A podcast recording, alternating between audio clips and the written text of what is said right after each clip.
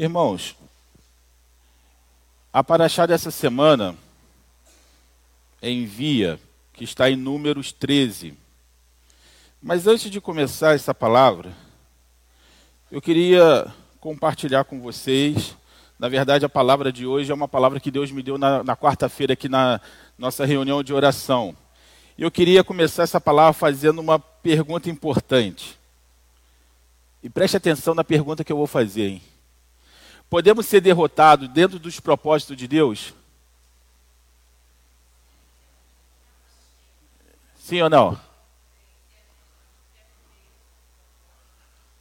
Então podemos ser derrotados, não é isso? Dentro dos propósitos de Deus? Sim. Vamos ver aqui o que está escrito em Números 13.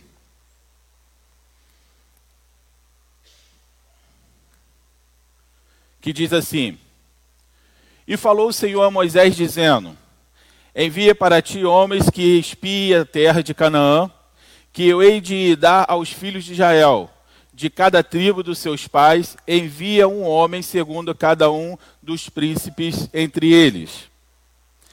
Faço uma pergunta. Esse processo, ele teve um resultado positivo ou um resultado negativo? Deixa eu fazer aqui, deixa eu contextualizar. Nessa questão aqui, Moisés vai escolher 12 príncipes de cada tribo por que, que são doze? Porque são doze tribos. Então ele escolhe doze tribos de cada tribo, doze príncipes de cada tribo, e ele vai enviar a Canaã. E aonde que Moisés está nesse momento? Ele está no lugar chamado Cades Barneia, que é quase na entrada de Canaã. E ele vai enviar esses homens para poder espiar a terra. E esses homens vão espiar a terra, vão colher é, uvas que um homem só não pode carregar, tem que ser dois homens carregando. Mas quando eles voltam, dez deles vão falar o quê? A terra é ótima, Deus tinha razão, mas tem um exército muito grande nesse lugar. Em contrapartida, dois outros vão falar assim: não, nós vamos vencer, mas a voz dos dois foi abafada pelas vozes dos dez. E os dez conseguiram o quê? é, inflamar o coração do povo para que o povo não fosse. Então, o que, que acontece a partir disso aí? Vamos ver os problemas? Quem está com a Bíblia aí? O que está escrito aí para mim? Em Números 13, 1. O que está escrito na sua Bíblia aí? Lê só a primeira parte. O Senhor disse a Moisés, o Senhor disse a Moisés. E em seguida, está escrito o quê? envia alguns homens em missão. Guarda essa frase, guarda essa frase, porque essa frase é a chave de todo o processo que a gente quer falar aqui hoje. Envie.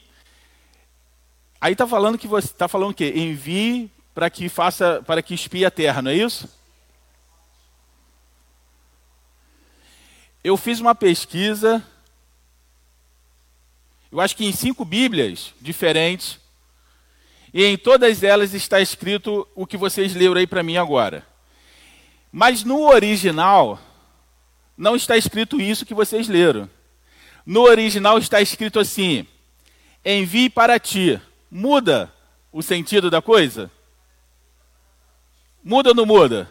Envie para ti. Aí está falando, envie. O, o, o para ti não está na tradução de vocês. Amém? Mas no original tá, envie para ti. Isso é importantíssimo. Parece que é um, um, pontinho, mas nós vamos entender. Então vamos lá. Esse processo dos homens ir lá deu tudo errado. Por quê? Por causa desse processo, Israel ficou 38 anos no deserto. Alguém vai falar assim, não, mas são 40. Não, eu sei. Mas era mais ou menos dois anos que eles estavam ali em Cádiz Barneia, desde que saiu. E eles já iam entrar. Ou seja, todo o processo da saída do Egito para entrar na terra prometida não passava de dois anos. Eles parando, ficando 40 dias lá para receber as tábuas, Moisés quebra a tábua, fica mais 40 dias. Juntando tudo lá, dá mais ou menos dois anos. Mas por causa disso aqui, Israel vai ficar percorrendo o deserto por mais 38 anos. Por causa desses espias, uma geração inteira se perdeu, tirando Josué e Caleb. Deus falou assim: ó, vocês vão ficar rodando aí até todo mundo ser eliminado, porque vocês não merecem entrar aonde eu quero. E por causa disso, se não me engano, acho que na próxima paraxá da semana que vem, vai haver uma rebelião. Então, se você for analisar esse empreendimento, só deu errado. Só deu errado. E aí eu faço uma pergunta. Quando está escrito assim, como está escrito aí na, na, na, versão de vocês, e falou o Senhor Moisés dizendo: Envie homens para que espie a terra. Vamos ser sinceros. Quando deu tudo errado, não dá a impressão que Deus foi pego de surpresa? Vamos, vamos ser sinceros. Não dá a impressão que Deus foi pego de surpresa? Deus mandou, mas sabe, será que ele não sabia que dez iria fazer tudo diferente? Será que ele não sabia que o povo ia andar mais 38 anos? Eu creio que ele sabia. Mas então por que, que ele deixou que isso acontecesse? Vou falar para você que, estudando essa passagem, eu digo para você que nem Moisés entendeu o que tinha acontecido naquela hora. Nem Moisés entendeu. O povo foi, foi derrotado, deu tudo errado. Só que em Deuteronômios 1, 22, se você quiser abrir lá, Deuteronômios 1, 22, Moisés já está ali no final da vida dele. E Moisés vai fazer um retrospecto de tudo o que aconteceu. E nesse retrospecto de tudo o que aconteceu, ele faz uma narrativa muito interessante dos fatos. E ele fala assim: Preste atenção. Deuteronômio 1, 22 diz assim: Então todos vós chegastes a mim e dissestes: Mandemos homens diante de nós para que nos espie a terra e de volta nos ensine o caminho pelo qual devemos subir e as cidades que devemos ir. E Moisés responde: E isso me pareceu bem, de modo que eu vos tomei doze homens de cada tribo, um de cada um homem de cada tribo. Sim, sugestão. Esses homens sugestionaram a Moisés, chegaram para Moisés e falaram assim: Moisés, será que não seria melhor nós mandarmos 12 espias e a gente. Eles vão lá, olha e tudo mais, eles ensinam o caminho e a gente vai. O que, que você acha? Moisés olhou e falou assim: Cara, boa ideia. Boa ideia, eu vou fazer isso. Agora perceba uma coisa: que nesses dois versículos, ele não fala que Deus mandou. Percebeu aí? Nesses dois versículos, ele não fala que foi Deus que mandou. Ele faz o retrospecto e ele identifica que quem mandou, quem sugestionou a ele, foi os homens de Israel e não foi Deus. Está entendendo como é que as coisas são sutis? Essas palavras pareceram boas palavras a Moisés. Então preste, preste atenção, quero pegar versículo pedacinho por, por pedacinho. Primeiro lugar, e chegaram a mim. Meu irmão, cuidado com o que você está ouvindo. Cuidado com as vozes que você está ouvindo. Eu vou falar para você, você não precisa ter cuidado com as vozes que você está ouvindo no mundo, não, porque lá você já está já tá preparado. Cuidado com as vozes que você ouve, mesmo dentro da igreja, de pessoas dentro da igreja que acham que estão fazendo a obra de Deus, mas na verdade estão sendo guiados por demônios. Esses homens chegaram para ele e trouxe uma boa ideia. Uma ideia plantada na nossa mente, ela pode ser maligna ou ela pode ser benigna. E isso é tão verdadeiro que o marketing faz isso. Ele planta uma ideia na sua cabeça de algo, de algum produto, e daqui a pouco, de tanto você ver aquilo ali, você precisa daquilo. Se você não tiver aquilo, você vai morrer. Se você não tiver aquilo, a sua vida não tem sentido. É uma ideia que é plantada na sua cabeça. E eles falaram: chegaram a mim. E a ideia era traçar uma rota segura. Nunca é da forma assim, porque se você olhar por tudo que aconteceu, a ideia de mandar os espias não era traçar uma rota. A ideia de mandar os espias era para saber se a voz de Deus era verdadeira. Será que o que Deus disse é verdade? Será que essa terra realmente mana leite e mel? Só que eu não posso falar isso para Moisés. Se eu falar isso para Moisés, Moisés vai dar uma cajadada na minha cabeça. Então eu vou falar o quê? Moisés, vamos mandar para ser melhor o trabalho. para ser de uma forma agradável. Isso me faz lembrar uma história, acho que a Ana deve conhecer esse livro. Ele veio para libertar os cativos. É uma, é, tem uma frase, tem um, um, uma história ali que nunca mais saiu da minha cabeça, ficou gravada na minha cabeça. Uma igreja decidiu que queria ser uma igreja de oração. E ela se tornou uma igreja de oração naquela comunidade. E o inferno começou a ficar incomodado com aquilo ali. Então, os satanistas daquela área enviou uma pessoa para se infiltrar na igreja. E essa pessoa se infiltrou na igreja e ia nas reuniões de oração. E ele era uma pessoa que tinha é, carisma. E ele acabou se envolvendo na reunião de oração, aquela coisa toda muito bonitinho. Daqui a pouco ele já estava dando é, sugestões na reunião de oração. E quando se abriu a porta para ele dar sugestões, ele começou a falar: não seria melhor, já que a gente está reunido aqui para orar, a gente estudar um pouco a palavra? A gente diminui, a gente divide a oração com o estudo da palavra. Depois, não seria melhor a gente também colocar um louvor. Então, o que era um culto só de oração foi diminuindo, foi diminuindo, até que acabou o culto de oração e se transformou em outra coisa. E aquela igreja que fazia grandes coisas naquele lugar se tornou uma igreja morna. Ela fechou? Não. Era a ideia do diabo fechar a igreja? Não. Era a ideia do diabo deixá-la inoperante. E ele conseguiu fazer isso. O rapaz foi embora e a igreja ficou morta.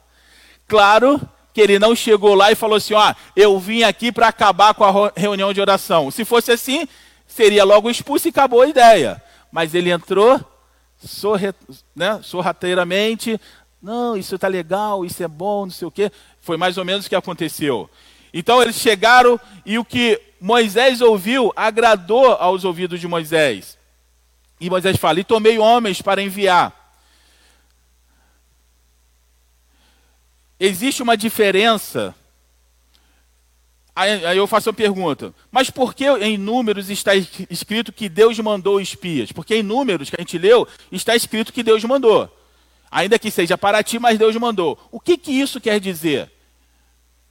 Existe uma diferença da vontade de Deus, quando essa vontade nasce no coração de Deus para mim, e existe quando Deus permite que façamos alguma coisa, quando essa vontade nasce dos nossos corações. Vou explicar. É mais ou menos assim. Vou pegar o exemplo de Gabriel. Gabriel está com dor de garganta, está se curando de uma dor de garganta. E aí ele passa em frente de uma das coisas que ele mais ama na vida, que é açaí. E ele fala assim: Mãe, eu quero tomar uma açaí. E a Adriana fala para ele: Não, você não pode porque você está, você está se curando da garganta. Mas, mãe, eu quero. Não que Gabriel faça isso, mas vamos imaginar. Mas, mãe, eu quero, mas, mãe, eu quero, mas, mãe, eu quero. Até o momento que a Adriana fala assim: Quer saber? Então vai lá, toma o açaí. E se de noite a sua garganta ficar ruim, não vem me procurar, não. É mais ou menos isso que Deus faz. Senhor, mas eu quero, mas eu quero, mas eu quero. Você quer? Então vai. Sabe por quê? Você tem o livre-arbítrio. Eu sei que vai dar errado. Mas você acha que você sabe guiar os seus passos? Então vai lá. E vê o que, que vai acontecer. Deus muitas vezes permite o que vai acontecer. Quando a gente lê a passagem do filho pródigo, você acha que o pai não sabia que o filho ia passar necessidade? Você acha que o pai não sabia? E eu não vou falar que ele é um pai espiritual, não.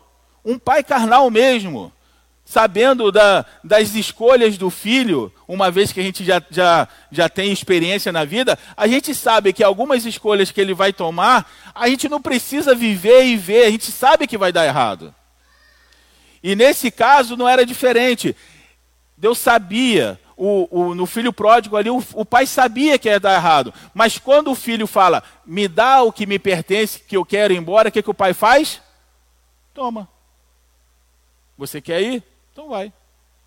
Ele vai, dá tudo errado e ele volta. O problema é que às vezes não dá para voltar. Alguns voltam, outros não. Mas está entendendo? Que, que quando a gente, a gente pode ser derrotado nos projetos de Deus para a nossa vida, quando a gente muda os termos, quando a gente muda o sentido da coisa e a gente pode ser derrotado?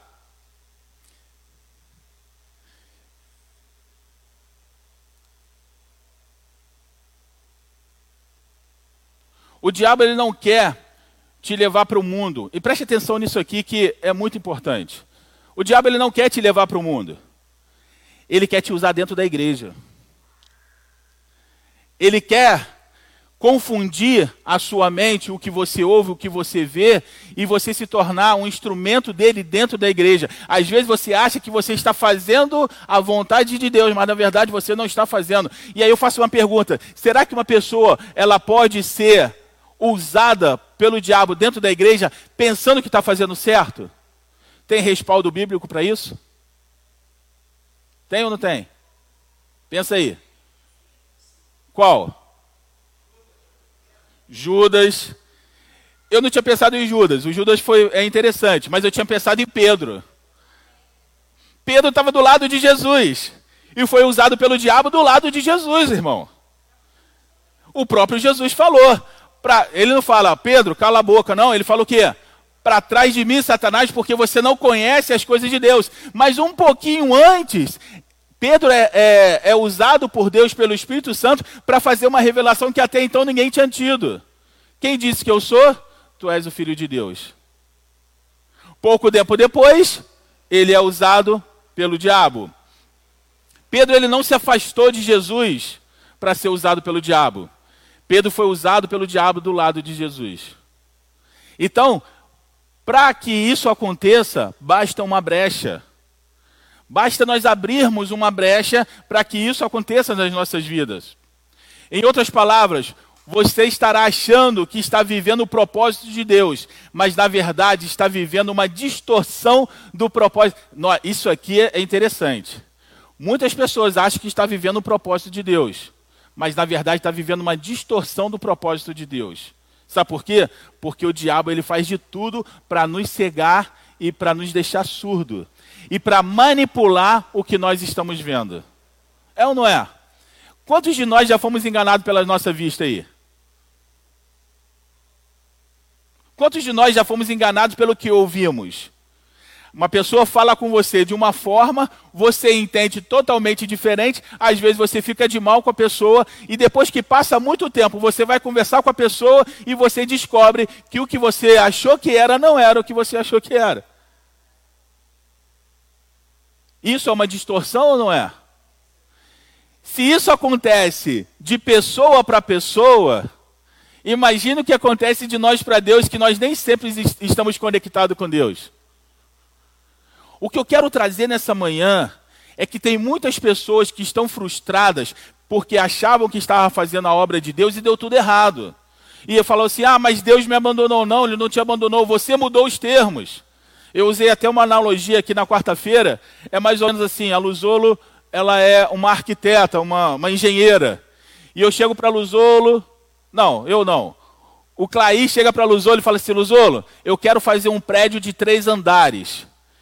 E eu quero que você preste bastante atenção onde você vai colocar cada estrutura, porque é de três andares. E aí ela faz um, um projeto perfeito e entrega para o Claí. O Claí pega esse projeto e entrega para mim. E eu sou quem? Eu sou um mestre de obra. Eu sou a pessoa que acha que eu sei tudo. E eu olho o projeto da Luzolo e falo assim: ah, esse, esse, esses engenheiros não sabem de nada. Tem coluna demais aqui, Clay. Você está com muito dinheiro para gastar? Não, cara, eu estou ali apertado. Então vamos tirar metade dessas colunas aqui. Vou te falar, se a gente tirar essa coluna aqui e colocar aqui, vai ficar tudo melhor. Eu faço uma pergunta: o projeto da Luzolo pode dar errado, sim ou não? Claro que pode estar errado. O projeto pode cair. E aí alguém vai falar assim, mas foi a Luzolo que fez. Não, a Luzolo fez o projeto, mas o Marcos mudou o projeto. Então não tem como dar certo. Muitas vezes Deus faz um projeto para as nossas vidas e nós mudamos esse projeto. E quando dá errado, a gente coloca a culpa em quem? Em Deus. É lógico. Será que Deus realmente sabia o que estava fazendo? Será que Deus não viu que tudo isso estava acontecendo? Mas na verdade não foi Deus, foi você. Por isso que a fé, ela, na minha concepção, ela está pautada em dois em duas colunas fundamentais. A primeira é crer. Se você não crê, não existe fé. E a segunda é obedecer. Se nós crermos e obedecermos, nós não seremos derrotados. Mas se nós não crermos e se nós desobedecermos, o projeto de Deus pode ser o melhor para a nossa vida, mas nós seremos derrotados. Entende o que eu quero dizer? Então, nessa questão aqui dos espias, quando a gente lê aqui em Números, ele fala assim: enviou para ti, na, na tradução no original está falando, e enviou para ti, ele está falando assim: você quer fazer, Geraldo? Então faz. A minha, o meu mandar, a, a minha orientação era: pega o povo de Israel e entra na terra prometida. Mas se você quer mandar os espias primeiro, não faz. Não sei se vai dar certo, mas faz. Muitas vezes nós estamos ouvindo as palavras erradas. Muitas vezes nós estamos deixando de fazer o que Deus mandou para ouvir outras vozes estamos sendo derrotados. Quer ver uma, um, um, uma história clássica? Eu gosto muito dessa história porque ela me, chama, me, me faz pensar demais. Deus chamou um profeta novo e falou assim para esse profeta: Eu não lembro agora o nome do rei. Vai no rei fulano de tal e diz isso, isso, isso, isso. Não se detenha nem na ida e não se detenha na volta. Vá e volte pelo mesmo caminho. Amém? Amém. O profeta foi, chegou até o rei, falou o que tinha que falar. Um profeta velho chegou para o pro profeta novo e falou assim: Vamos à minha casa e o profeta novo falou assim: Olha, eu não posso. Deus foi específico. Ele falou: Vá, não se detenhas e volte. E o profeta velho falou assim: Por acaso não sou eu também profeta? E não sou eu mais tempo do que você como profeta? Será que Deus também não fala por mim? E eu estou te dizendo: Vamos à minha casa. E o que, que o profeta novo fez? Foi para a casa dele. Foi para a casa dele, tomou um café, assistiu Netflix, trocou uma ideia e olhou para o relógio e falou: Tá tarde, vou embora. Foi um prazer, o café estava maravilhoso. No meio do caminho, o que, que acontece? Morreu como? Um leão o matou. Até aí, mais ou menos, né? O leão matou e o corpo dele ficou lá jogado no chão. O profeta velho foi até o profeta novo, viu ele morto e falou assim: verdadeiramente ele não deveria ser se detido, ele deveria ter ouvido a voz do Senhor. Agora, depois que já morreu? E eu faço novamente a pergunta: que voz você está ouvindo? Quais são os seus conselheiros? O seu principal conselheiro é a palavra do Senhor. Claro que Deus vai usar pessoas para trazer palavras, mas em todas as palavras que nós ouvimos, nós precisamos ter uma coisa que a Ana sempre ora: discernimento de espíritos imundos e discernimento de espíritos humanos. Porque existe uma linha muito tênua entre revelação e revelamento. Eu que estou revelando. Existe uma linha muito tênua nisso aí. E nós somos enganados nessa linha muito tênua porque nós não temos intimidade com Deus. Nós precisamos de um terceiro para ouvir o que Deus quer falar conosco. E quando você não tem intimidade com Deus e você tem essa sede, porque foi que Adriano estava falando aqui mais cedo, a nossa alma ela tem um buraco, ela precisa ser preenchida. E essa sede, essa carência que nós temos, ela é preenchida pela primeira palavra bonita que a gente ouve. É assim ou não é? Você está passando por uma luta terrível e chega uma pessoa e te dá uma palavra. E se essa palavra for legal, cara, você quer acreditar nela. É ou não é? Você quer acreditar. Você não quer duvidar se aquilo ali é de Deus, se é do homem, não, você quer acreditar, você quer se apegar naquela palavra. Mas às vezes essa palavra não é a palavra verdadeira. Às vezes, e aí eu, eu, eu gosto de pensar, eu vou pegar assim, acho que uma das, das lutas piores que a gente pode passar é a enfermidade. Às vezes você está passando por uma enfermidade E você espera e espera ouvir que alguém chegue para você e fale assim: ó, o Senhor está falando que está te curando agora.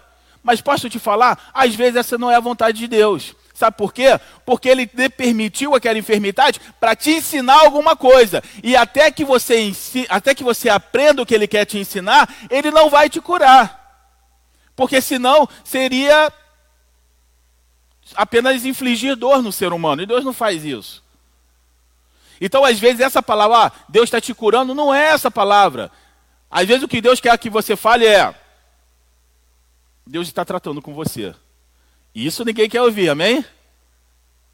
Você pode ser, você pode ser uma pessoa que foi chamada para pregar. E de repente você está pregando o que você acha que é melhor. De repente você está pregando o que você acha que os ouvintes vão achar melhor. Mas deixa eu te falar uma coisa. A palavra de Deus aos ouvintes do pecador nunca é boa, sempre é confrontativa. Você vê, se aqui fosse um lugar em que se pregasse prosperidade, essa parede aí de trás já tinha sido quebrada e a gente estava até lá no final.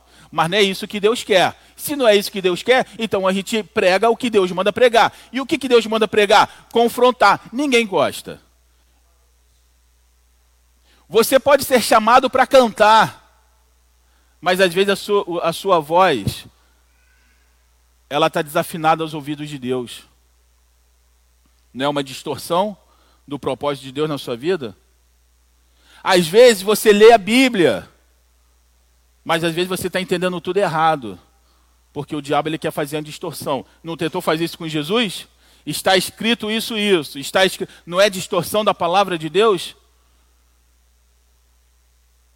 Preste atenção nessas coisas, porque nós somos enganados nas coisas sutis. O diabo ele não vai te chegar e falar assim, ô Ruiter, vai para o mundo que lá é melhor. Ele não vai fazer isso. Vai devagarzinho. E esse devagarzinho vai apagando a, sua, a chama do seu coração, vai fazendo com que você vai ficando frio, frio. O diabo ele não quer te tirar de dentro da igreja. Ele quer que você permaneça dentro da igreja, mas ele quer que você permaneça inoperante. Então, precisamos pedir ao Senhor, Senhor, nos dê discernimento para saber se o que eu estou fazendo é para ti, é para mim, ou eu estou sendo usado pelo diabo dentro da sua casa. Porque é possível? Claro que é. A gente já viu biblicamente que é possível. Mas que nós possamos fazer como Moisés, como Moisés fez. Talvez não levar o tempo que Moisés levou, tá? levou aí 38 anos para identificar o que aconteceu. Mas talvez nós possamos pedir ao Senhor, Senhor, nos dá discernimento, sabedoria para que a gente identifique rápido o que está acontecendo. Por que, que deu errado? Porque eu ouvi alguém. Não foi porque o Senhor planejou errado, foi porque eu ouvi alguém. A, a, o que o Senhor mandou fazer era A.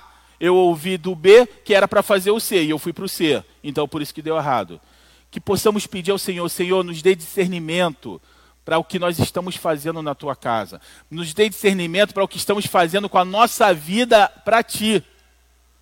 Porque, como eu falava ontem aqui, você não vence nenhuma batalha externa se você já tiver sido derrotado internamente. Não é verdade? Um atleta, quando vai participar de um campeonato, não tem toda uma preparação psicológica? eu, eu fico acompanhando aqui as crianças fazendo jiu-jitsu. O, o Alex chega para mim e fala assim: olha, fulano de tal e fulano de tal tem condições de ir para o campeonato, porque se perder, ele tem uma estrutura. Fulano de tal e fulano de tal não tem condição de ir para o campeonato, porque se ele perder, vai acabar com ele. Então, primeiro nós precisamos vencer nossas batalhas interiores para poder vencer as batalhas exteriores. O problema é que nós estamos fazendo ao contrário, querendo vencer exterior, quando dentro do nosso ser a gente já está derrotado. Não vai vencer nada, irmão. Você vai entrar na guerra só para ser derrotado. E como que você consegue vencer suas batalhas internas? Só através da fé. Porque Paulo diz: o que eu quero fazer, completa aí para mim. O que eu quero fazer, o que eu não quero, e existe uma guerra entre o meu homem interior e o meu homem exterior. Uma vez o meu homem exterior está forte e o meu homem interior está fraco. Uma vez o meu homem interior está forte e o meu homem exterior está fraco. E essa guerra vai acontecer até nosso último suspiro. Mas que em nome do Senhor, que o nosso homem interior nessa manhã seja alimentado, seja restaurado e seja fortalecido, para que o homem exterior seja todos os dias derrotado para que o nosso espírito, para que o nosso corpo se submeta à nossa alma e que a nossa que o nosso corpo se submeta ao nosso espírito e que o nosso espírito se submeta ao Espírito Santo de Deus, porque em cem batalhas você será vitorioso em todas elas, porque quem dirige os seus passos é o Senhor dos Exércitos. Amém? Que o Senhor possa nos abençoar nessa manhã e que nós possamos pedir ao Senhor, Senhor, nos fortaleça, nos dê fé, porque, Senhor, nós queremos ser vitoriosos nos seus projetos. Nós queremos ser vitoriosos nos planos que o Senhor tem para a nossa vida. Porque a tua palavra diz que os seus planos são perfeitos, são agradáveis, e se nós seguirmos a risca, nós não teremos outra hipótese na nossa vida a não ser ser vitoriosos. E que o Senhor possa nos dar a vitória nessa manhã, estabelecendo a paz nos nossos corações, para que nós possamos ser aceitos pelo Senhor e ser chamados filhos de Deus. É em nome de Jesus nós te oramos nessa manhã. Amém.